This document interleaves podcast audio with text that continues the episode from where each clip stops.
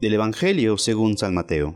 En aquel tiempo, inmediatamente después de la multiplicación de los panes, Jesús hizo que sus discípulos subieran a la barca y se dirigieran a la otra orilla, mientras él despedía a la gente.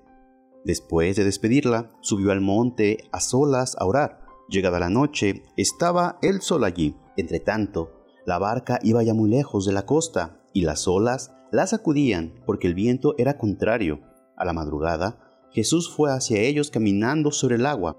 Los discípulos, al verlo andar sobre el agua, se espantaron y decían, es un fantasma, y daban gritos de terror. Pero Jesús les dijo enseguida, tranquilícense y no teman, soy yo. Entonces le dijo Pedro, Señor, si eres tú, mándeme ir a ti caminando sobre el agua. Jesús le contestó, ven. Pedro bajó de la barca y comenzó a caminar sobre el agua hacia Jesús pero al sentir la fuerza del viento le entró miedo y comenzó a hundirse y gritó, Sálvame Señor. Inmediatamente Jesús le tendió la mano, lo sostuvo y le dijo, Hombre de poca fe, ¿por qué dudaste? En cuanto subieron a la barca, el viento se calmó. Los que estaban en la barca se postraron ante Jesús diciendo, Verdaderamente, tú eres el Hijo de Dios. Palabra del Señor. En el capítulo 8 del Evangelio de Mateo hay un episodio similar al leído hoy.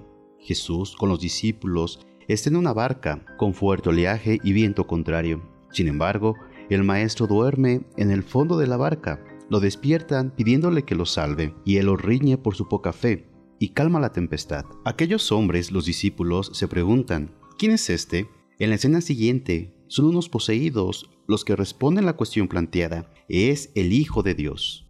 En el Evangelio de hoy, después de la primera multiplicación de los panes, Jesús hace marchar a los discípulos en la barca, mientras él despide a la gente y después permanece solo para rezar.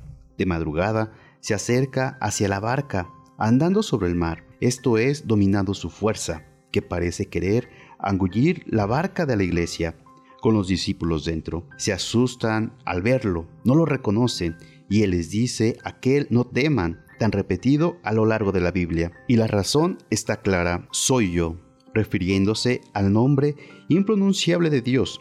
De hecho, sin afirmarlo abiertamente, está hablando de su divinidad. Pedro impulsivo le pide poder caminar también él sobre el agua, y Jesús se lo concede, hasta que se asusta y empieza a hundirse, y pide lo mismo que los discípulos en el otro episodio, Sálvame Señor, y la mano del Señor lo saca del agua, después de recriminarle su poca fe. Los dos suben a la barca y la tempestad amaina, y ahora sí, los discípulos lo han aprendido, verdaderamente tú eres el Hijo de Dios.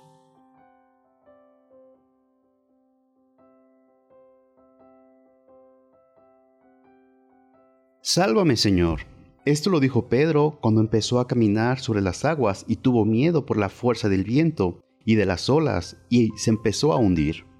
En cuanto al Señor sostuvo a Pedro y evitó que se hundiera, lo reprendió diciéndole, hombre de poca fe, ¿por qué dudaste? A lo largo de los siglos, la iglesia de Cristo, a lo largo de los siglos, la iglesia que Cristo fundó ha tenido que enfrentar dificultades y persecuciones. Ante esas situaciones hay quienes han abandonado a la iglesia y han perdido la fe. Esto se conoce como apostasía. Pero la iglesia ha seguido adelante porque muchos, a semejanza de Pedro, han preferido continuar y pedir el auxilio del Señor. Jesús nunca dejará que su iglesia se hunda si ella le pide ayuda. Confiemos en el Señor, Él tiene el poder para calmar toda clase de tempestades. Y que la bendición de Dios Todopoderoso, Padre, Hijo y Espíritu Santo, descienda sobre ti, tu familia y te acompañe para siempre. Amén.